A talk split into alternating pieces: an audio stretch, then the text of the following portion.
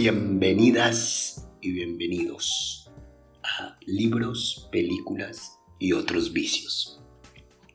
Mi nombre es Joseph Amon Mitran y les cuento que el episodio de hoy vamos a hablar de un gran maestro de esta vida, un maestro enorme de esta vida, pero esta vez no es un maestro, un filósofo, un historiador, un cineasta, un artista, un músico, sino es un deportista, un deportista de alto rendimiento, eh, de ultramaratones, que se llama David Goggins, que escribió un libro, hoy vamos a hablar sobre un libro que se llama Can't Hurt Me, no puedes lastimarme, y vamos a hablar un poquito de las herramientas, un poco el resumen del libro y un poco ver las herramientas que este personaje que era un obeso, que tenía un trabajo que no disfrutaba, etcétera, etcétera, se fue inventando para convertirse en uno de los deportistas más importantes de alto rendimiento que hay, en, que ha habido en la historia y que existen hoy en día, ¿no? Entonces vamos a charlar sobre ese librito y un poco sobre la relación entre la vida y el deporte y los libros, etcétera. Espero que les guste mucho. Les cuento que es, eh, tengo pensado hacer un poco unos dos o tres episodios sobre deportes de resistencia, lo que llaman endurance sports o stamina sports, que son eh, deportes de aguante, de resistencia, porque me parece que es una metáfora muy linda el deporte, el correr, el montar bicicleta y este tipo de cosas, nadar, es una metáfora muy linda para pensar la vida y pensar los límites del cuerpo. Entonces los invito como siempre a que me escriban si les suena, si no les suena o si tienen algún tema chévere que les gustaría que hablemos, que me escriban al Instagram o al email o donde sea. Les mando un beso gigante y espero que disfruten este hermoso episodio sobre David Goggins y darle duro a ese cuerpo y darle duro a esa alma para vivir un poco mejor.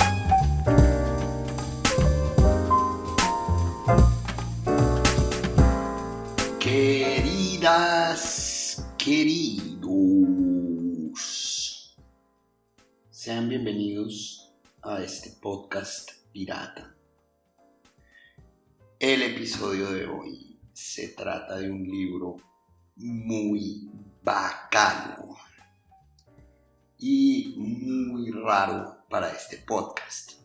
Muy raro en el sentido de que cuando hemos hablado de libros, hemos estado hablando como de libros canónicos, estuvimos hablando del Quijote de la Mancha, de la Odisea, de, la Ilíada de Homero, etcétera, etcétera, de las meditaciones de Marco Aurelio, y hemos hablado eh, poco de libros eh, contemporáneos y también hemos hablado poco de libros eh, que no estén vinculados con la filosofía o la literatura, etcétera, etcétera. Pero los que me conocen y conocen los intereses que yo he tenido en mi vida, saben que además de la historia y la literatura y la, y la, la filosofía y el cine y estas huevonadas, a mí me gusta muchísimo y es parte muy importante de mi vida eh, el deporte, ¿no? Y sobre todo, no el deporte, bueno, el deporte como, digamos que como entretenimiento, como forma de poesía, de conjunto como el fútbol y el béisbol, obviamente, sí, pero más eh, para practicarlo, para hacerlo más como yo he estado muy metido en temas del deporte de, de lo que llaman los gringos el deporte de endurance, que son los deportes de resistencia o de stamina, que son los deportes de, de aguante, ¿no? Que pues, normalmente se consideran deportes de estamina o de endurance o de resistencia, la, eh, correr, montar bicicleta, nadar, etcétera, ¿no? Estos deportes de donde lo fundamental es el aguante y el sufrimiento. Todos los que han salido a correr de 5 a mil kilómetros saben lo que son deportes de mucho dolor, ¿no? Físico y mental. Y son deportes muy bellos porque sirven como metáfora de, de la vida y sirven para pensar y para, para, para ir ordenando el coco, ¿no? Entonces decían, eh, para los que me conocen, no, no, no, no, debe ser tan raro hacer un podcast, un, un, episodio del podcast sobre libros de deporte, aunque ya hicimos el, el de fútbol y libros, ¿no? Eh, pero más digamos que este tipo de libros que en mal leídos pueden verse como libros de superación personal y de tú si puedes, sal a correr todos los días, y este cuentico barato Jordan Peterson de tiende tu cama y este tipo de bobadas, ¿no? Pero digamos que estoy pensando hacer tres o cuatro episodios de mis libros favoritos sobre, sobre deportes de resistencia, deportes de endurance y creo que, ¿por qué? Primero porque creo que es muy chévere eh, para ustedes, todo el mundo que lo esté escuchando, de pronto acercarse al mundo del deporte, del ejercicio, del entrenamiento. Ya hablamos de por qué entrenamiento, ¿no? Porque para qué está entrenando, ¿no? Como la gente que va a hacer pesas y eso, voy a ir a entrenar, ¿no? Y es como, ¿para qué está entrenando? Usted no es un deportista olímpico, pero está bien dicho, ¿no? El, el training, ¿no? Eh, podemos salir de eso de una vez. Es porque obviamente cuando uno va al gimnasio a hacer pesas, uno está entrenando los músculos para situaciones reales de, de fuerza, ¿no? Obviamente uno no está entrenando para después reproducir eso en un torneo y uno va y se hace un press de pecho para, porque después lo va a ir a un torneo y está entrenando, sino porque el press de pecho ayuda a que cuando uno tenga en una situación real que empujar, pues va a estar entrenado, ¿no? Y lo mismo pasa con los deportes de, de, de resistencia, ¿no? De, de endurance, que es uno no está entrenando porque uno va a ir a una maratón y ese tipo de cosas, aunque por ejemplo yo ahorita ando entrenando literal para una competencia, ¿no? Sino es para que cuando vaya a subir las escaleras no se ahogue. Entonces uno está entrenando para eso. Lo que decía es que me pareció muy bonito hacer un par de episodios, obviamente no seguidos, sobre mis libros favoritos de, de endurance, de estamina, de deportes de resistencia, para, mm, eh, no sé, compartirles a ustedes de pronto les puede servir, si alguno quiere hacer deportes, ha estado interesado en correr, etcétera, etcétera, podría ser muy lindo, ¿no?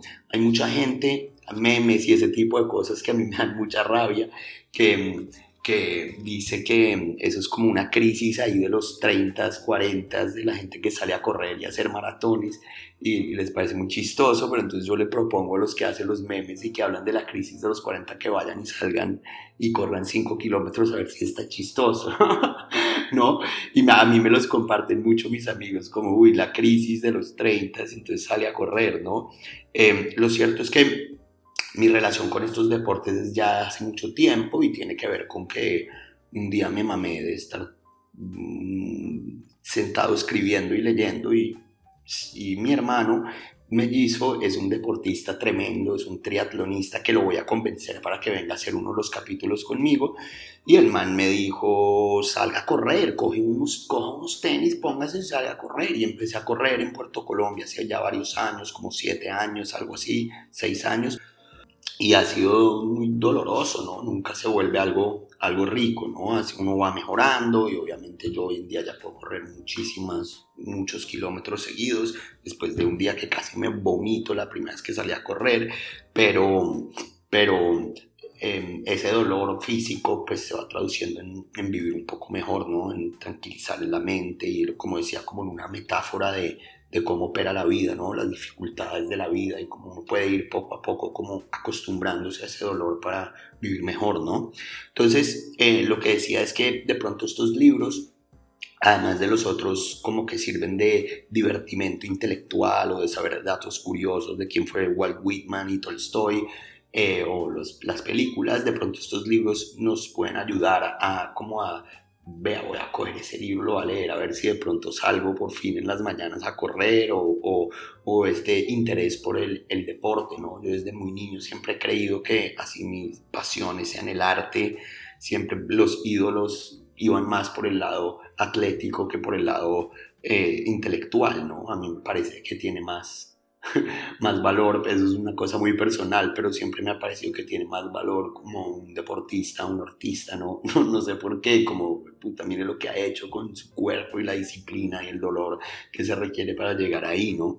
Entonces, como que ha sido algo que siempre he tenido, como el respeto tremendo a, a los deportistas de alto rendimiento, ¿no? Entonces, hoy vamos a empezar este episodio, pues vamos a hablar en este episodio sobre un libro que lo conocí hace poco, digamos casi seis meses o una cosa así, de pronto nueve, nueve, diez meses, lo leí por primera vez, ya lo he leído tres veces desde que lo, lo terminé por primera vez, porque siento que es un libro que tiene muchísimo valor eh, en, en, en, todos los sentidos de la palabra. Eh, y es un libro que en inglés es, es un libro de dos, del 2000, pucha, como yo hago este podcast sin notas, yo creo que es un libro del 2019. Dice en Google 2018, pero la edición que yo tengo dice 2019, bueno, 2018, 2019. Entonces, como les decía, es un libro bien, bien contemporáneo, ¿no? Entonces, el libro se llama Can't Hurt Me en inglés, y en español eh, lo tradujeron no puedes lastimarme, ¿no? Hurt, de herir, no me puedes herir, no me puedes lastimar, ¿no? El libro lo escribió un ex militar eh, norteamericano, gringo, nacido en Buffalo, Nueva York, que se llama David Goggins y es el único libro del, del, autor, es un, es un man que no se dedica a la escritura, por eso decía que es un poco raro hacer este, que hemos hablado de Homero, pasar a David Goggins, que es un ex militar, y es como escribió un libro de esos bestsellers, New York, New York Times bestsellers y ese tipo de cosas, y los que han escuchado el podcast saben que yo tengo muchas muchas dudas en cuanto a estos libros ultra vendidos y promocionados por la cultura norteamericana. Eh, pero bueno, es un libro eh, muy valioso en varios sentidos que me gustaría pues compartirlos con ustedes acá. Eh, can't, Hurt Me, No Puedes Lastimarme, David Goggins, 2018, dice Google, mi teoría es que es 2019, pero bueno, creo que Google sabe un poco más que yo.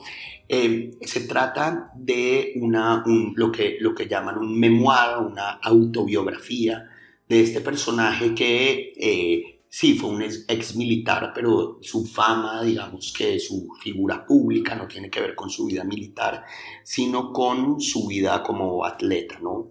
Él después de dejar el ejército, de acabar pues, su servicio militar, que ya vamos a hablar de eso, que es parte muy importante del, del libro, eh, se dedica por temas eh, muy, muy personales, porque, porque claro, todas las carreras que él hace y todo el tema deportivo está vinculado con la con el charity, ¿no? con, el, con las donaciones y la filantropía, pero en su libro, y si ustedes escuchan los podcasts donde ha aparecido y las charlas que da, se dan cuenta que a final de cuentas es una búsqueda muy personal que él la vincula con la filantropía, porque pues porque le parece fundamental también usar, digamos que, su deporte para ayudar a las personas, ¿no? Pero a final de cuentas lo que decía es que David Goggins, su, su, figura pública eh, tiene que ver con que es un deportista de, de alto rendimiento, ¿no? Es un, es un atleta que se ha dedicado a correr ultramaratones, ya explicamos un poco qué es una ultramaratón, y hacer triatlón también, que es como les decía lo que hace mi hermano, que es bicicleta, eh, natación y, running, y correr, y se juntan y, estos, y estos, eh, estas competencias de, de triatlón tienen desde distancias de eh, cortas, ¿no? Hasta distancias mm, dementes como el Ironman, hasta distancias ultra mega dementes como el llamado Epic Five, por ejemplo, creado por Rich Roll eh, en, en Hawái, que son hacer cinco Ironmans seguidos en cinco días. ¿sí? Es como estos deportes de resistencia han llegado a un límite exagerado de distancias, ¿no? Y lo que les decía, una maratón una media maratón son 21 kilómetros, ¿sí? la maratón son 42 y estas ultramaratones son, son carreras de distancias exageradamente largas. Que van desde los 100 kilómetros hasta los 200 kilómetros, ¿no? Hay ultra, ultra maratones donde se la pasan dos días, tres días corriendo y tienen que desayunar, comer, almorzar mientras van corriendo, se echan una siestica de tres minutos y sígale para adelante y son cosas tremendas que les recomiendo mucho que le echen un vistazo a documentales en Google sobre, en YouTube sobre sobre ultramaratones, muy interesante, ¿no? Yo tengo ahí mi par ídolos de los ultramaratones que los tengo pegados así en mi oficina, ¿no? Em, eh, como una, una, un personaje hermoso que se llama Courtney DeWalter, Courtney DeWalter que hace las de 200 kilómetros, una bestialidad de distancias, ¿no? Y también tengo a David Goggins ahí puesto en mi, en mi oficina. Entonces, bueno, él es famoso es por su, por su vida deportiva, por sus ultramaratones em, y, y, tiene el récord Guinness, no sé si ya se lo quitaron, probablemente sí, pero en un momento él tuvo unas lesiones de, de, que no, donde no podía correr y se dedicó a hacer lo que llaman las dominadas o las barras, ¿no? Barras y tiene el récord de más barras en 24 horas, eh, el récord Guinness, ¿no? Que ese video está en YouTube, el man haciendo barras, es una, una, demencia, no me acuerdo cuánto es el número, pero uno dice, este señor es, una locura. Es para muchos el deportista de resistencia más fuerte que hay, ¿no? Más, más un superhéroe, ¿no? Lo que aguanta corriendo, lo que aguanta nadando, lo que aguanta en bicicleta, lo que aguanta haciendo barras, es una fuerza física extrema y una fuerza mental extrema. Entonces, lo interesante de este personaje llamado David Goggins y por qué hace su libro y por qué me interesa muchísimo traerlo al podcast es porque algo bello de los deportes de, endurance, de resistencia, de estamina, volvemos a las tres formas o como lo, quieran llamar, esos deportes como, como de aguante, lo que a mí más hermoso me parece es que son deportes que primero, si uno lo hace bien, son deportes de, que, pueden durar mucho tiempo haciéndose a alto nivel, ¿no? Obviamente la vejez eh, influencia pues plenamente en, la, en, la, en las distancias, en las, en las velocidades sobre todo, pero se puede mantener durante muchísimos años y se hace bien con temas de lesiones, leyendo bien la cosa. Eh, sobre todo las, las carreras de alto, de altos, de, fondos, de, de kilometrajes largos, pero donde necesariamente lo más importante no es la velocidad, ¿cierto? Entonces eso es bello y por el otro lado hay, hay, se pueden meter a Google o a los podcasts de Rich Roll y de Joe Rogan y toda esta gente que están interesadas en esto. Eh, hay entrevistas de señores de 100 años que corren maratones, ¿no? Es una cosa bien lograble. De hecho yo salgo a correr siempre a un parquecito, se llama el Parque Venezuela, todos los días y veo viejitos de, de, 75 años dándole a la corrida muy bien, eso es una vaina muy bacana. Hay otro libro que lo voy a traer acá que se llama Born to Run, donde explican bien cómo el vínculo biológico de correr con, con digamos, con cómo el Homo sapiens ha evolucionado y, y como el título le dice, cómo es nuestro cuerpo está diseñado para correr, no para correr rápido, sino para correr largas distancias. Pero bueno, el punto es que eso es, bello, pero más bello aún es que todos los que hemos hecho deporte, todas, todos los que hemos hecho deporte, eh, en el colegio, en, en, este tipo de liguillas menores, etc., uno se da cuenta que el deporte, como la música, que lo hablábamos en uno de los episodios, tiene mucho que ver con el talento, ¿no? Entonces eh, uno puede entrenar y entrenar y entrenar fútbol y a final de cuentas uno se da cuenta que por más que uno entrene y practique y practique y practique, hay gente que nació con el talento para jugar al fútbol o que tiene, digamos que unas cualidades, no voy a decir genéticas, pero sí, también corporales para jugar bien al fútbol, ¿no? Entonces usted puede irse y entrenar años y años y nunca va a tener el nivel que tiene un jugador profesional, ¿no? Y eso es algo que así lo traten de contradecir la gente que tiene de, que, que creen la superación personal y los libros de autoayuda, eso es algo demasiado evidente que todos hemos vivido con el deporte, ¿no? Em, eh, sí, a final de cuentas, yo recuerdo una conferencia que, una entrevista que le hacen a Messi, donde Messi dice como, vea, es que yo no, no, yo sí, yo he trabajado para, para ser lo que he sido y entrenado y tal, pero a final de cuentas, pues desde que yo era muy niño nací con una vaina con mucho talento para jugar a esto, ¿no? Obviamente Messi se lo pone a Dios y dice, Dios me hizo nacer con este talento y yo lo que he hecho es pues esforzarme para, para llevarlo a cabo, pero a final de cuentas no es mi culpa jugar bien al fútbol, ¿no? Y, es verdad, ¿no? Em, eh, en, en, otro libro hermoso de, de, deporte que ese lo podría mostrar en algún momento, que es el libro que las memorias de André Agassi, que lo escribió un periodista tremendo, eh, con Agassi, eh, él dice como sus hermanos entrenaban y entrenaban y entrenaban con él a la par y pues obviamente Agassi fue el que pudo ser un tenista porque nació con el talento para, para hacerlo, ¿no? En cambio, el deporte de endurance también tiene un poco de eso, pero no tanto. Es decir, eh, lo que todo el tiempo nos está diciendo David Goggins en su libro es como nosotros, es decir, yo no es que sea el, e, este cliché de la persona más fuerte del mundo y más resistente del mundo porque nací con esto, sino que yo em, eh, trabajo muy duro, muy constantemente y todos los días por esto y poco a poco fue subiendo mi nivel de endurance y sobre todo fui entendiendo cómo opera mi alma, mi corazón, mi mente eh, al enfrentarse con este tipo de deportes. Y eso es algo que como yo les decía, yo lo pude experimentar y lo hablo mucho con mi hermano. Con, mi hermano es mi entrenador de deporte. Siempre yo le mando los tiempos que hago. Él me dice, bájale acá, súbale acá. Y eso es algo que es muy evidente cuando uno empieza a salir a correr o a nadar o a montar bicicleta, etc.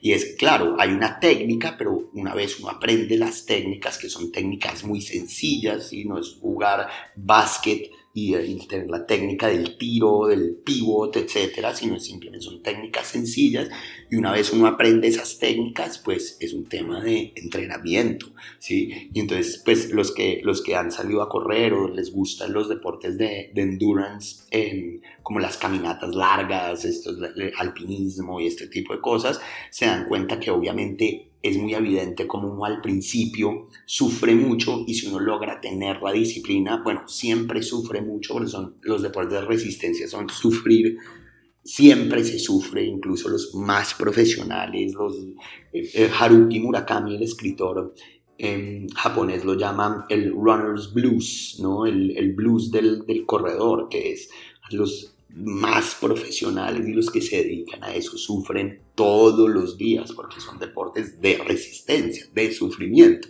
Pues un sufrimiento que poco a poco se va poniendo más rico y uno lo va entendiendo mejor. Entonces decía, cuando yo empecé a salir por allá en Puerto Colombia, que no corría desde las clases de educación física del colegio, para mí, yo salía a correr y esos primeros cinco minutos eran demasiado dolorosos y yo veía a estos viejitos pasándome y yo decía, ¿cómo esta gente puede? Literalmente yo vomité los primeros 15 minutos de corrida en mi primera corrida y de repente al otro día ya podía hacer 16 y al otro día 17 y obviamente al año ya estaba corriendo tres horas seguidas, ¿sí? Entonces es, es, es una de las cosas más bonitas de estos deportes es que el talento es muy poco eh, fundamental o muy poco clave a la hora de ser un deportista de rendimiento, sino todo depende de la disciplina, ¿no? De no, no tirar la toalla y de crear estrategias para aguantar el dolor y aguantar el sufrimiento de, que implica los deportes de resistencia, ¿no?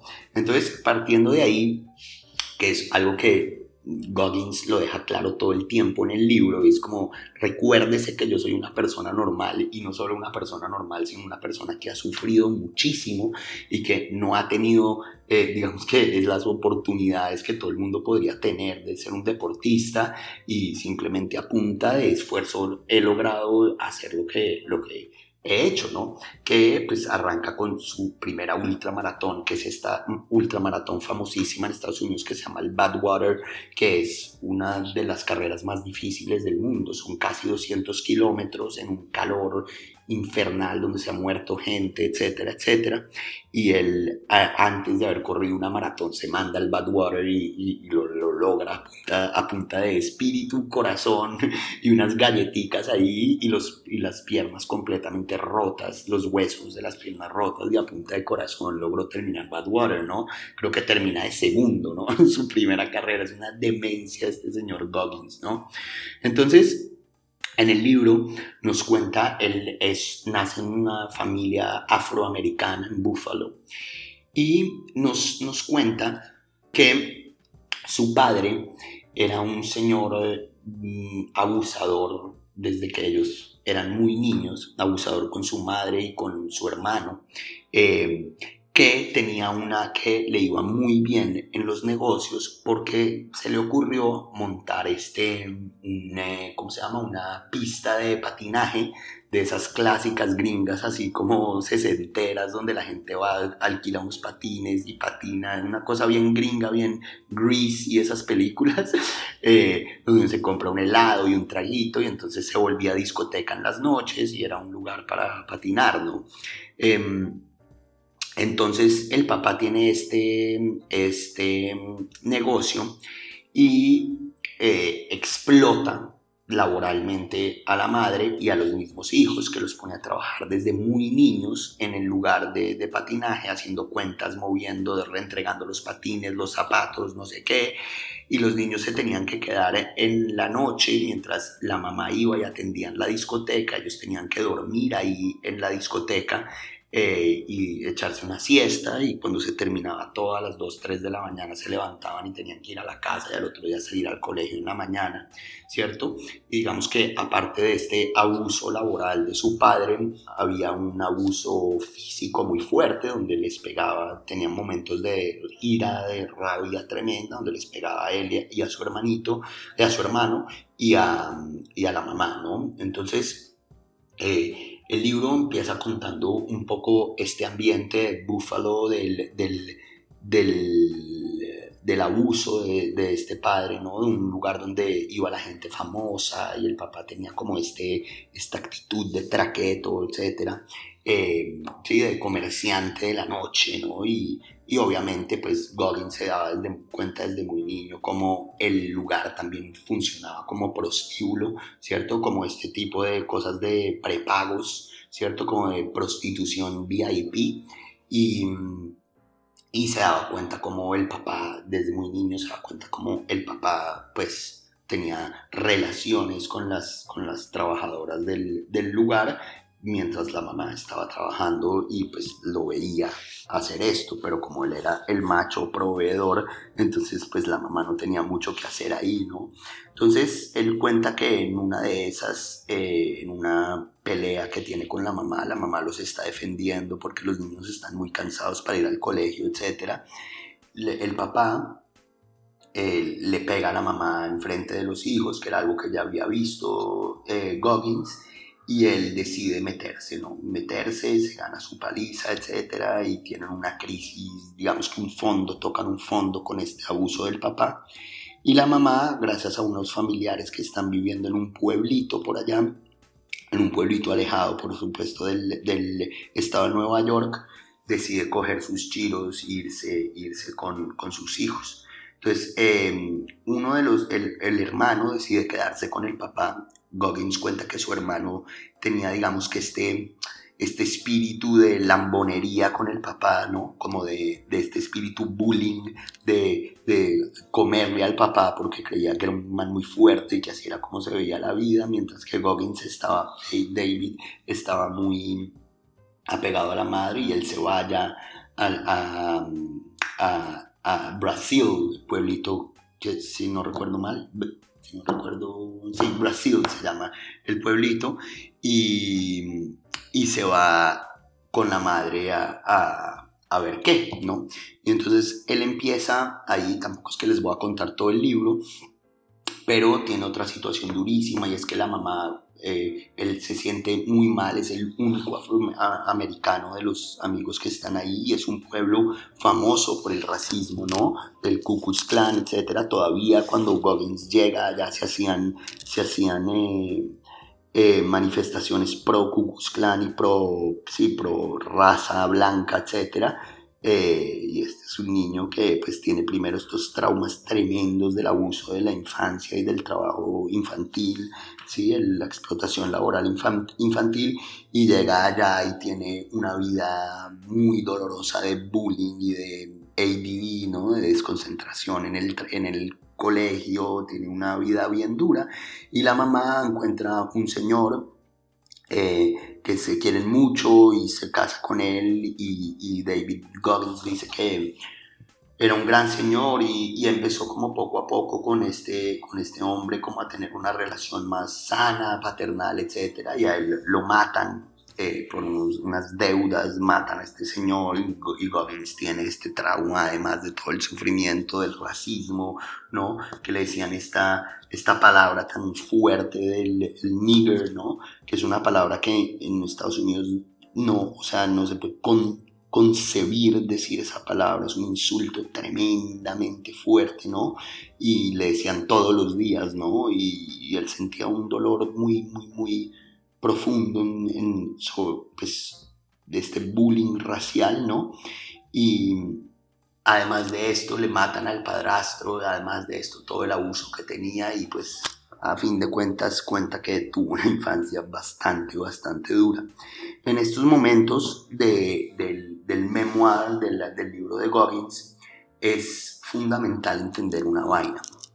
Hay una cosa y es porque Goggins no es un escritor y es que el libro eh, parece estar camuflado dentro de estos, este tipo de libros de autoayuda, pero no lo es. Digamos que yo estaba muy interesado en leer libros de autoayuda para ver qué es lo que hay ahí, cómo están construidos, etc.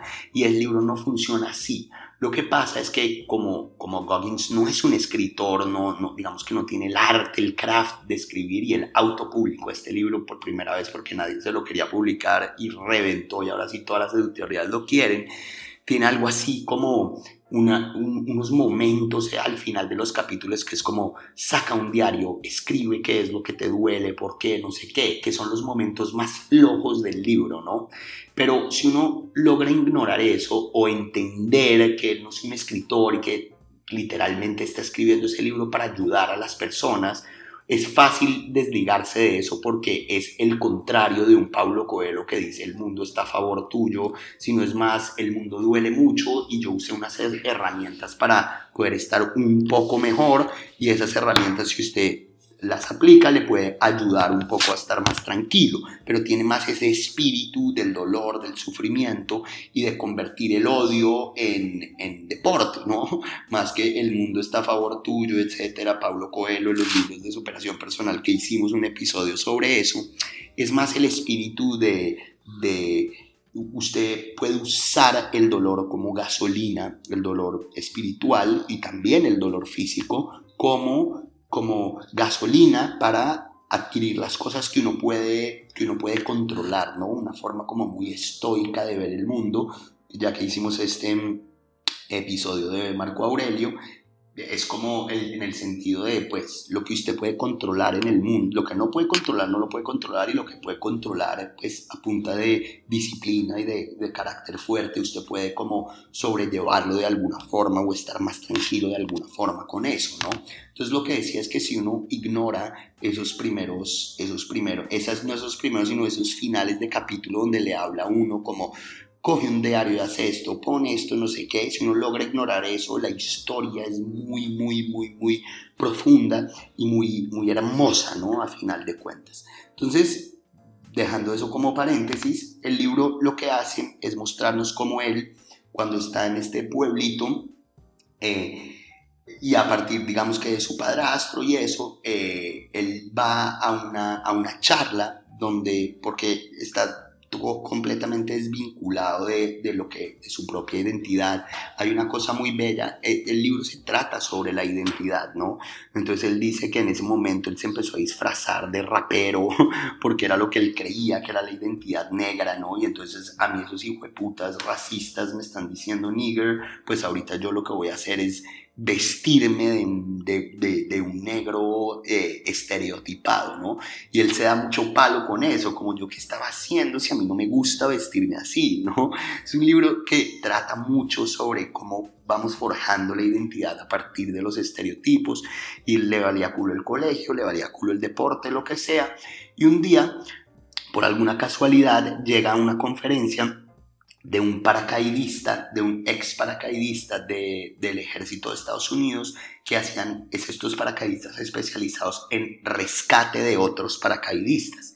Y él tuvo un accidente, el señor que le estaba dando la conferencia, donde pues no le abrió el paracaídas y tuvo una lesión tremenda, pues obviamente imagínense, casi se muere, se le rompieron todos los huesos y esta, digamos que esta, para decir la palabra cliché asquerosa, de resiliencia, es de volver a empezar y volver a levantarse, a, a Goggins le, le, sonó mucho, como que le pareció un héroe este señor y, y él cuenta que eso está, estaba vacío esa conferencia y él decía como, marica, este man es un teso, un verdadero teso. Ese man se cayó de un avión y se paró y, está vivo y está dando conferencias y es un man tranquilo y, corre maratones. ¿Quién es este señor, no?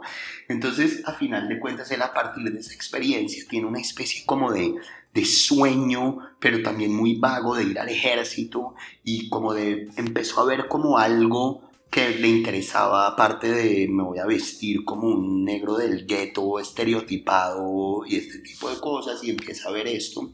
Y, pero las notas mal, tiene déficit tremendo para estudiar, que eso hasta hoy en día le tocó hacer muchos exámenes de, para entrar al ejército y, para, y después se graduó de, de paramédicos o mucho después y todavía tiene que usar unas herramientas muy difíciles de memorización porque no tiene, digamos que está la capacidad que algunos tienen para retener información, etcétera, entonces le empiecen mal el colegio, bla, bla, bla, bla, bla, bla, bla, bla, pero tiene esta idea de ir a la, al ejército como algo de admiración hasta este, hacia este paracaidista. Ese libro empieza a ponerse tremendamente interesante cuando nos cuenta Goggins que en algún momento él logra pues eh, de alguna forma bastante mediocre, él, él empieza como unas unas pruebas para hacer paracaidismo después de que se gradúa de forma muy mediocre del colegio, copiándose de todo, no sé qué, eh, se copia hasta del examen de ingreso también para, para la, vida militar y hace unas vainas de paracaidismo.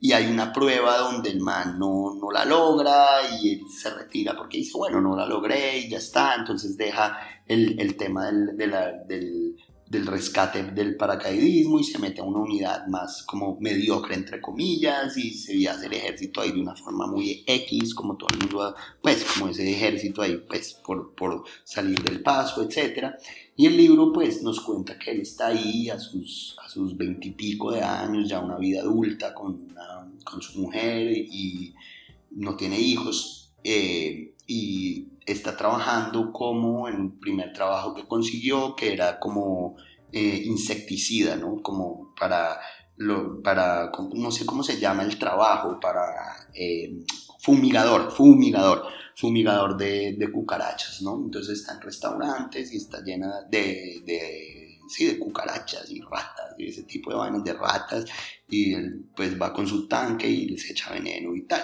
él pues respeta mucho ese trabajo y, es muy claro en su libro de que él respeta mucho a la gente que hace eso, pero realmente se sentía que era algo que, como se sentía que su vida había fracasado, la verdad, como dice, era una paila, ¿no? Se ganaba menos de mil dólares al mes, vivía de una forma muy pobre, tenía una camionetica que era la misma del, del trabajo y con eso pues le daba iba para adelante, ¿no?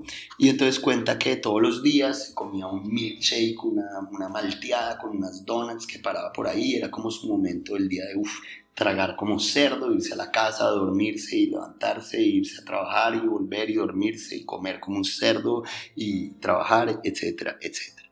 ¿Sí?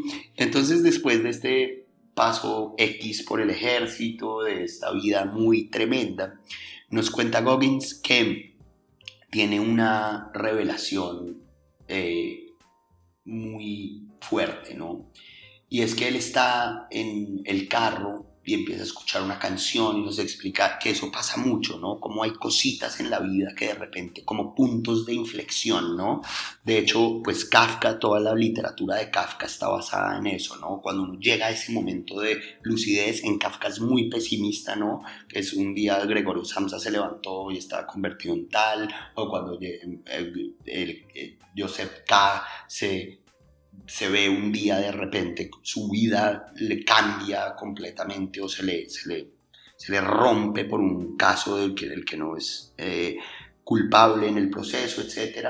Eh, Clarice Lispector, la gran escritora mm, brasilera, también tiene mucho, un trabajo muy lindo sobre eso, sobre esos momentos de lucidez, de inflexión, que algunos lo llaman místicos o lo que sea.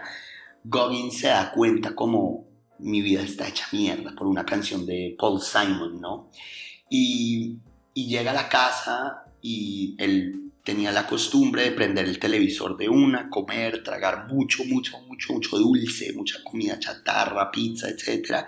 Y tirarse en la bañera a, quitarse todo el mugre del trabajo, un trabajo bien intenso, y quedarse escuchando el televisor, ¿no?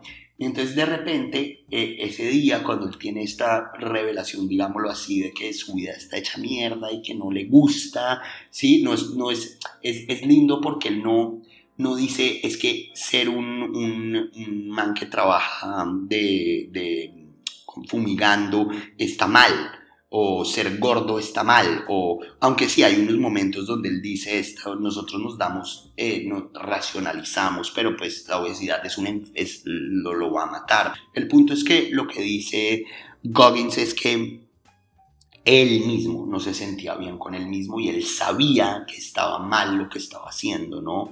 Y, y se había dejado y dejado y dejado mm, por por estas cosas que de repente abrimos los ojos y vamos dos o tres años haciendo cosas que decimos yo, ¿por qué hago esto si a mí no me gusta hacer eso? ¿no? Para vincularlo un poco con el, con el episodio de Marco Aurelio, ¿no? Eso es, es muy humano, eso, ¿no? Es como esta idea, yo lo pongo muchísimo con, con beber, ¿no? Como salimos de rumba los viernes o bebemos los viernes, tomamos una botella de aguardiente o de vino de lo que sea y es como un, un éxtasis ahí de, de, dos horitas que uno está prendo y la pasa rico, ta, ta, ta, y después la misma borrachera no es bacana y al otro día no es bacano, uno se está haciendo mucho daño y hay como una cosa moral ahí de yo por qué hice esto, no sé qué, yo por qué viví tanto, y en la misma borrachera no es bacano, uno es un huevón, y al otro día se levanta como diciendo, yo por qué hago esto que me hace daño, y el otro viernes vuelve y bebe, ¿no? Entonces, yo digamos ahorita con el tema de la rumba, estoy muy metido en eso, en, en me voy a tomar dos tragos y ya está, pero no porque crea que el alcohol está mal, o la droga está mal, o lo, que sea, es porque a mí no me hace bien. Entonces, ¿para qué hacerlo si voy a sufrir? Y es un poco esta reflexión de Goggins de, no es que esté mal matar ratas y cucarachas, es que a mí me hacía sentir muy mal y simplemente la vida me fue llevando, me fue llevando, me fue llevando y de repente ya ese era mi trabajo, ¿no? Entonces, él está ahí tirado en el, en el, en la bañera y de repente ve un documental de los, eh, escucha un documental sobre los seis meses de entrenamiento del entrenamiento BUDS, que es el, el famosísimo entrenamiento de los Navy SEALs. Para hablar un poco de películas, eh, podemos eh, verlo en, en, esta peli con Demi Moore que se llama G.I. Jane, donde muestran el entrenamiento. Es un poco exagerado en el, en el G.I. Jane, pero no exagerado en el sentido del entrenamiento, de hecho es más light en la película, sino un poco como heroico y superación personal en la película, pero ahí muestran bien el entrenamiento Buds, ¿no? Que sobre todo tiene esta semana que se llama el Hell's Week, ¿no? La semana del infierno, el Hell Week, ¿no? Que es eh, una semana donde no duermen y y están al borde de la hipotermia, del frío en el mar y hacen ejercicio, lo que un humano no puede hacer, para ver quién dice no voy a poder ser un Navy SEAL, ¿no? Los que saben, pues los Navy SEALs es un grupo élite, de comando élite del ejército de Estados Unidos, y de repente él empieza a ver este documental, que de hecho yo me lo vi, está en YouTube, el que él se vio, es un docu de, de, National Geographic sobre... ¿De National Geographic? Bueno, no me acuerdo. Creo que sí es de National Geographic o alguno de esos, alguno de esos History Channel, alguno de esos, sobre, sí, sobre cómo funciona el entrenamiento de los bots, de los SEALs, y él de repente le entra esta revelación de yo quiero ser un Navy SEAL, pero lo parece completamente imposible porque pues es un man que tiene un problema fuerte de obesidad, ahí están las fotos de David Goggins cuando era obeso, un man con un problema de obesidad fuerte, y era un man que no podía nunca, o sea, que no, no, que no, hacía deporte hacía mucho tiempo y que no tenía nada que ver su forma de vida y de pensamiento con ser un militar de élite de los, de los Estados Unidos, ¿no? Entonces ahí vemos, digamos, que este principio de él no quiere entrar al ejército por temas nacionalistas o por temas de quiero defender a mi país o porque siento que no sé qué, sino es más un reto personal de yo qué es lo que estoy haciendo con mi vida, ¿no? Y el libro va a ser muy, va a ir muy hacia allá, por eso decía que sus ultramaratones, claro, hay filantropía y esto, pero Goggins nos deja muy claro que eso es una lucha y una pelea contra su propio ser, ¿no?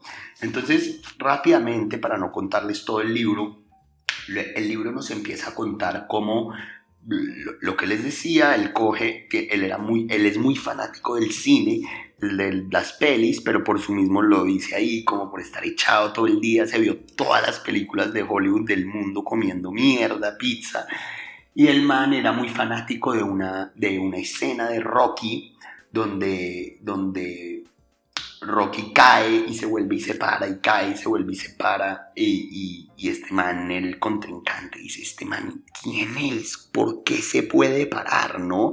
Entonces él tiene, él pone esa escena de Rocky otra vez, después de decir que se va a convertir en un Navy SEAL, y, y él, lo que le interesa no es cómo Rocky puede ganar la pelea, sino cómo puede resistir los golpes, ¿no? Entonces él empieza a desarrollar esta teoría bellísima sobre el dolor, ¿no? Y es, es un libro, eh, a mí es un libro que me gusta muchísimo, a pesar de que no esté tan bien escrito, porque es un libro que, que, que intenta mostrar los beneficios del dolor. Entonces, si, si alguno está interesado en este problema puede ir a su, al capítulo donde hablamos mal de los libros de superación personal y hablamos de el pesimismo, etcétera, etcétera. El punto de Goggins es que la vida nunca va a estar bien, ¿no? Es decir, uno, la vida nunca es tranquila, la vida duele, duele mucho. Y él teniendo la experiencia de su sufrimiento eh, en su infancia y en su adolescencia, es como eh, este, este personaje que le pega a Rocky, él ve de una vez la relación con la vida, ¿no? Y es como usted tiene dos opciones, o se tira y pierde la pelea, o se para y va a perder la pelea, pero se paró, ¿no? Y es como eh, esta idea eh, de, de, podemos hacer que la vida sea un poco mejor, así sepamos que la vida es una mierda, ¿no? Y entonces ahí es donde viene esta relación tan bella entre los deportes de endurance y nuestro día a día, ¿no? Una cosa es decir, el mundo nos va a dar lo que nosotros le pidamos y The Secret y estas huevonadas de, de la vida va a estar bien si tú crees que la vida esté bien y programación neurolingüística. Y otra cosa es saber que la vida es dolorosa. Y una vez, uno, vez uno sepa eso, eh, desde el estoicismo, desde el pesimismo, desde Schopenhauer, Cioran, etcétera, etcétera, hasta estos deportistas, una vez uno sepa que salir a correr no es algo divertido, uno simplemente lo toma como parte necesaria para vivir y, es, y van llegando poco a poco los beneficios de vivir una vida sin esperar, una vida de la comodidad, ¿no? Y de eso se trata el libro de Goggins. Entonces él ahí mismo se para de ahí del, sale de la ducha, no sé qué, se seca y se pone un choro y se va a correr. se pone unos tenis que tenía por ahí y sale a correr. Y ese man dura 10 minutos corriendo y se pone a llorar del dolor que tiene de la corrida, ¿no? 10 minutos. es lo que decíamos, es un man que hoy en día, hasta hoy en día, que el man debe tener, yo qué sé, 60 años, puede ser, 50 y pico, corre 200 kilómetros ¿sí? Acá no corrió ni siquiera un kilómetro y ya estaba llorando.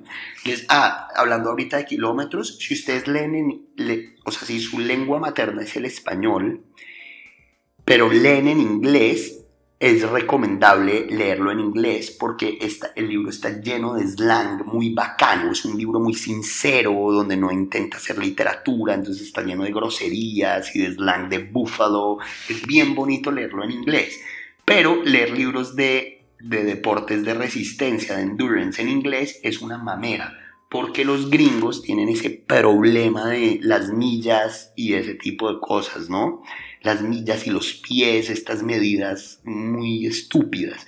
Entonces, a mí cuando leo este tipo de libros me parece una mamera y yo todavía no me he acostumbrado a hacer rápido el cambio, entonces estoy con un teléfono ahí haciendo el cambio todo el día para yo saber que es en kilómetros. Tanto así que yo me iba desesperando con este libro de Goggins, entonces lo leí la mitad en inglés y dije, no, no más con las millas y me pasé al de español para, para ya que me lo digan en kilómetros y tal, porque me desesperé. y después ya lo volví a coger y cuando ya tenía claras las distancias y los tiempos, etcétera, y la huevonada, entonces ahí sí ya me pasé otra vez al, al libro en español y la tercera vez que lo leí ya fue en español, ¿no? Entonces, la traducción no es muy buena, pero si lo van a leer en inglés, les recomiendo que, estén ahí con el tema de las millas y eso, porque es muy impresionante ver lo que corre este man. Entonces, lo que decía es pasar de, de no poder correr un kilómetro y llorar literalmente el dolor, llorar a, a, correr 200 kilómetros y eso se trata el libro. Es como él mismo fue descubriendo a partir de sí mismo ciertas herramientas para poder llegar a su primer objetivo, que era ser un Navy SEAL. Obviamente yo no les quiero contar exactamente qué pasa, pero les voy adelantando que se man hace el entrenamiento tres veces, o sea, pasa por el Hell Week tres veces, que es algo que es, está dicho en la literatura estadounidense, es como el que lo haga una vez es porque es sobrehumano, el man lo hace tres veces y se convierte en un ranger también, que es otro comando élite, es una locura lo que ese man logra y sobre todo su, tema deportivo, ¿no? Su, esa carrera de Water con las piernas rotas, ¿no? Entonces lo que hace el man es amarrarse, es una demencia. Y también con los SEALs, en, uno de los entrenamientos, eh, se le rompen los huesos de la pierna y lo que hace es amarrarse una venda y correr como un demente con las piernas rotas, ¿no? O sea, a final de cuentas, lo que descubre David Goggins, y ahí es donde está la belleza de este libro, es como, él lo dice de una forma como muy medida, que es raro, pero él dice cuando su cuerpo le diga que no puede más, que no puede dar un paso más, usted está en, en el 40% de su de, sus posibilidades, ¿no? Y entonces eh, correr es una técnica que usted la aprende en un mes, pero trabajar en la mente, el alma, para poder hacer que su cuerpo resista es algo del día a día y es una lucha de ganarle el día a día a la mente que tiende a guardar energía y a quedarse. Y eso también lo, vamos a hablar en el libro de Born, en Born to Run como claro, somos la única especie donde estamos hechos para correr eh, largas distancias, pero el cerebro, eh, como quiere ahorrar energía, nos eh, tendemos a, a, querer descansar, ¿no? Entonces es muy loco porque, claro, el cerebro está tiende a, querer descansar porque sabe que como vamos a correr largas distancias, cualquier momento que tengamos para reposar y curar los músculos con el descanso es necesario, pero no, no contaba con que la tecnología nos iba a hacer poder quedarnos y pedir una pizza por Rappi, ¿no? Entonces ahí hay una pelea muy cerda entre el cuerpo y el alma, ¿no? Entonces, eh, a lo que voy es a que de eso se trata el libro, ¿no? De la pelea del cuerpo y el alma, ¿no? De, de cómo hago yo para usar mis propias herramientas y mis propias estrategias para lograr lo que quiero, ¿no? Eh, eh, de alguna forma u otra. Goggins no es que diga, usted va a lograrlo, sí, la vida es la verga, soy eh, Pablo Coelho, ¿no? Soy Jordan Peterson, sino es más bien cómo uno puede hacer que la vida sea menos dolorosa, paradójicamente, a partir de acostumbrarse al dolor, ¿no? Entonces, una de las cosas fundamentales de este libro que a mí me parece muy interesante es como si ustedes leen los libros de, sobre resistencia, como los de Rich Roll, por ejemplo, Finding Ultra y este tipo de libros, normalmente en el deporte hay esta idea de, de, de, de que los impulsos sean el amor, ¿no? El, el, como esas cosas de, de adentro de uno, esa, esa, bondad que hay en uno y que eso es lo que lo lleve a uno hacia adelante, ¿no? Como los grandes objetivos, entonces yo no voy a parar porque esta carrera eh, va a ayudar a que los niños hagan deporte, ese tipo de, de cosas, ¿no? Mientras que este libro, de una forma muy cruda, lo que nos muestra es como la estrategia que usa David Coggins es usar todo el odio que él tiene hacia su padre, hacia su vida, que él lo, veían en, lo vio toda su vida como el mundo me trata mal, el mundo me debe a mí cosas. De repente su estrategia fue decir, ok, tuve la oportunidad de tener esta revelación entre comillas de que tengo que cambiar. Y la estrategia es echarme la culpa a mí mismo. Yo fui el que fracasé ahí, yo fui el que tomé esta decisión. Obviamente hay un problema político fuerte, que de hecho lo discutimos mucho con mi hermano. A mi hermano no le gusta tanto Goggins por eso, porque tiene un poco eso, eso de la, la derecha Jordan Peterson, de decir que todo el mundo puede hacer lo que todo el mundo quiera. Y eso no es cierto, pues porque una persona pobre y una persona sin oportunidades no tiene las oportunidades, valga la redundancia, para saber en qué qué son las acciones que debe hacer para poder mejorar su vida. Y ahí está toda la diferencia entre la izquierda y las políticas públicas y la derecha que creen este mito norteamericano de yes you can, ¿no? Eh, pero digamos que yo no lo veo así el libro porque lo que yo veo es como Goggins en su texto está todo el tiempo diciendo eso es la manera en la que yo decidí jugarle un juego a la mente todo el día Goggins está diciendo lo que yo pienso no es que sea verdad o mentira, es que es un juego que yo le juego a mi mente. Entonces, la, la primera estrategia que hace Goggins es echarse a él la culpa sobre el dolor, sobre sus sufrimientos, sobre su pobreza, sobre su, su obesidad, ¿cierto? Entonces él dice, si yo me echo la culpa a mí de mi obesidad y no al mundo cruel y a mi papá abusador, pues yo soy el responsable de de bajar de peso, ¿no? Entonces, es como decía, él lo entiende como un juego con la mente, ¿no?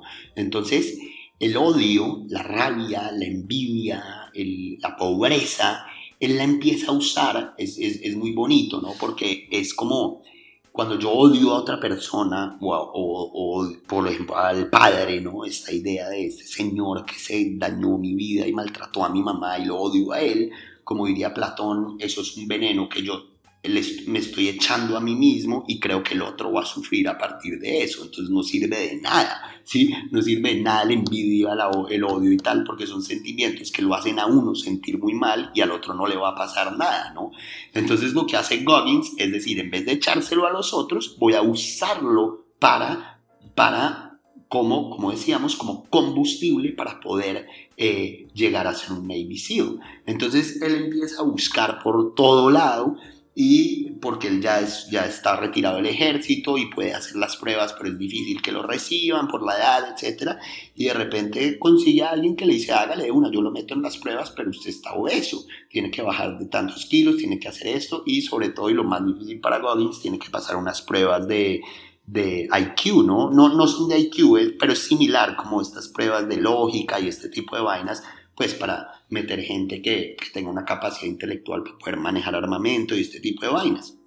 Entonces este señor Goggins deja completamente su trabajo y se dedica a coger todo lo duro que le ha dado la vida, el odio que tiene por dentro, a usarlo como energía para correr y para hacer eh, barras y para hacer flexiones, etcétera, etcétera. Y es una locura, en un mes baja como 30 kilos, come una papa al día porque sabe que tiene la grasa suficiente y, las, y que el cuerpo puede aguantar y sale a correr y se monta. Una disciplina, pero de una forma tremenda que hoy en día es considerado, por ahí en estas bobadas gringas de Google sale el hombre más disciplinado del mundo, lo cual es una bobada, pero sí se inventa un método de cada vez que flaquee en su, en su, entrenamiento no es, ay, me dolía la rodilla, sino yo soy un huevón que dejé que me doliera la rodilla. Entonces, a partir de echarse a sí mismo la culpa y de, y de, y de entender que ese odio y esos celos, etcétera, etcétera, tienen que ver con él como herramienta para jugarle un juego a la mente, se convierte en uno de los deportistas más tesos, probablemente el, deportista con más resistencia hoy en día vivo. Y no les voy a contar el libro porque eh, la cosa más bella es ver, digamos, que esta transformación y cómo pasa después a la guerra en Irak, etcétera, etcétera, y cómo se va convirtiendo en un deportista de alto rendimiento y las ultramaratones, etcétera, es una cosa eh, muy, muy bella, ¿no? Entonces, hay, digamos, por ejemplo, hay un ejemplo que yo lo pienso mucho eh, y es que él tenía que hacer, no, no, me acuerdo los números exactos, pero él estaba eh, entrenando tres veces al día, ¿no? Entonces en la mañana corría, en la tarde hacía peso, peso con el cuerpo y bicicleta y en las noches iba al gimnasio, ¿no? Entonces, eh, por ejemplo, tenía planeado un día hacer 200 barras, una cosa así cuatro series de 200 barras. Esto es antes de entrar a los Navy SEALs, ¿no? En el entrenamiento inicial. Y un día, obviamente, está demasiado agotado de entrenar tres veces por, semana, por día. Y él está en el gimnasio, ta, ta, ta, y le faltan cuatro o cinco barras. No me acuerdo exactamente el número, pero simplemente el cuerpo no le da, el músculo no le da para subir, ¿no? Eh, porque está completamente agotado. Y pues bueno, coge su carro después del día del entrenamiento y empieza a llegar a la casa y de repente dice, no, yo no, no puede ser que me faltaron cuatro barras y el man coge, se devuelve como una hora al gimnasio, o sea, una hora de camino, llega al gimnasio y termina las cuatro barras que le hacen falta. Entonces, eso como ejemplo de esta idea de la disciplina extrema, ¿no? Y de cómo eh, el al dolor se le gana con más dolor, ¿no? es una idea, ojo, es una idea que parece nada que ver, pero es una idea bien profunda que de hecho los estoicos la entendían muy bien, ¿no? Es como, como bueno, Epicteto la entendía muy bien y Séneca también, ¿no? Y es como la, la vida, la identidad, lo que queremos en la vida tiene que está estrechamente relacionado no con lo que pensemos que debe ser la vida, sino con los hábitos que adquirimos en la vida, ¿no? Entonces, eh, para vivir una vida tranquila hay que acostumbrar al cuerpo, habitar al cuerpo y habitar al alma a lo áspera que es la vida, ¿no? Entonces, en términos de Epicteto era como, imagínese que su hijo se va a morir, ¿no? Lo habíamos dicho en, en el episodio de Marco Aurelio. Es como, si usted tiene claro que su hijo se le va a morir, pues usted está entrenando para el día que se le muera su hijo, eh, eh, sepa que así funciona la vida, ¿no? Entonces, obviamente es una forma muy densa de, hacerlo y es más sofisticado en los discursos de Epicteto, ¿no?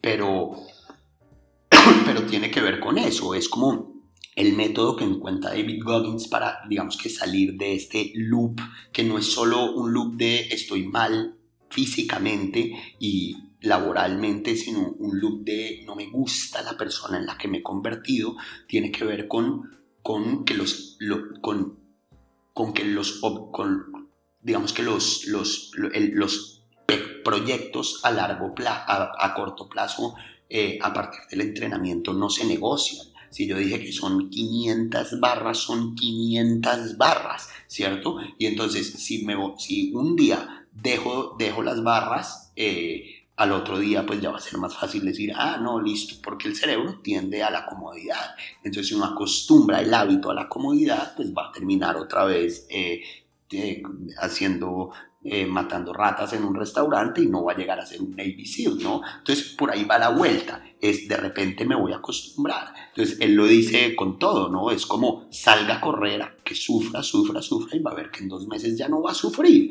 Entonces cuando no va a sufrir, entonces ahí es cuando ya se acostumbra a correr, cuando ya es un man que corre, pues ahí pues pone un, objeto, un objetivo más poderoso y así, así, así, y eso es la vida, ¿no? Es una, es ir como como sumándole a estas cosas que al final de cuentas uno se preguntaría, pero ¿para qué salir a sufrir? Porque va a ver que le va a hacer bien. Y eso es algo que todo el mundo que hace deportes de endurance se los puede decir. O sea, correr es sufrir mucho, pero vaya y corra durante seis meses y va a ver cómo está su vida, ¿cierto?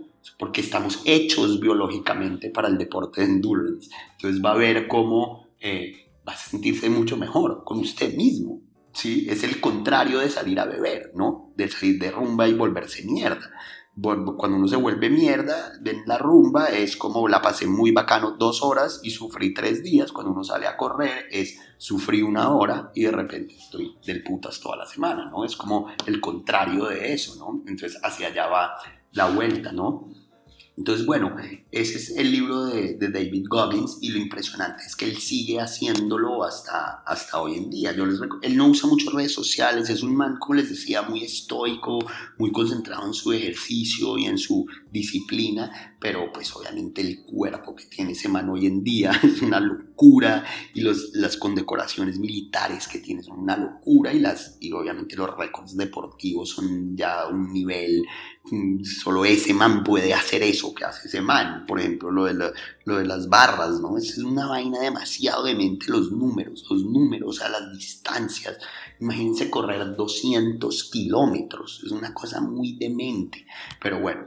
Eh, Vamos a hablar en uno, quisiera hablar de este de Finding Ultra, en alguno de estos de deportes de endurance, eh, de Rich Roll, ese libro que ahí hacen uno que se llama Epic Five, que para mí es la vaina más loca, que es hacer cinco Ironman seguidos, como habíamos dicho, como acaban uno, empiezan otro, acaban uno, empiezan otro, cinco veces un Ironman que es bicicleta, nadar y correr, o sea, son cinco maratones en cinco días, 200 y pico de kilómetros en bici, 200, 180 kilómetros en bici todos los días. No, es una cosa demente, más la nada, que pues, es lo más difícil, es una locura. Pero, pero bueno, es que estos números del ultramaratón son una locura, ¿no? Entonces, por ejemplo, lo que hace él, él tiene una vaina que es genética y ahí lo explican un poco, eh, y también es racial, tiene que ver con, con los, los temas de los genes y tal, que él tiene una vaina que es flotabilidad cero. Es decir, él no flota en el agua, imagínense, y es Navy SEAL. Entonces, para él mantenerse nadando es muy difícil, muy, muy, muy, muy, muy difícil. Tiene que hacer el doble de esfuerzo, ¿no? Entonces, eh, lo, imagínense para pasar esos entrenamientos de alta resistencia sin oxígeno, sin, aire en el, en el agua, eh, lo que él mantenía que sufrir y cuenta todo esto en los entrenamientos, pero les iba a poner el ejemplo. Lo último que colgó en Instagram David Goggins es el man amarrándose los manos y los pies y se tira al agua a nadar un rato sin manos y sin pies, solo para volver a, eso, ¿no? Como desafiar al cerebro y acostumbrarse al dolor y acostumbrarse a, este, a, a vivir en la incomodidad, ¿cierto? ¿Para qué? Para posteriormente estar bien con uno mismo, ¿no? Es tremendo y es una vaina de que no se entiende teóricamente, ¿no? Es como para qué voy a sufrir y es vaya y hágalo y va a ver lo bueno que es para su alma, ¿sí? Porque éramos animales cazadores, recolectores y ahorita nos tiramos a ver Netflix y a comer pizza y eso causa dolor, como malestar, ¿no?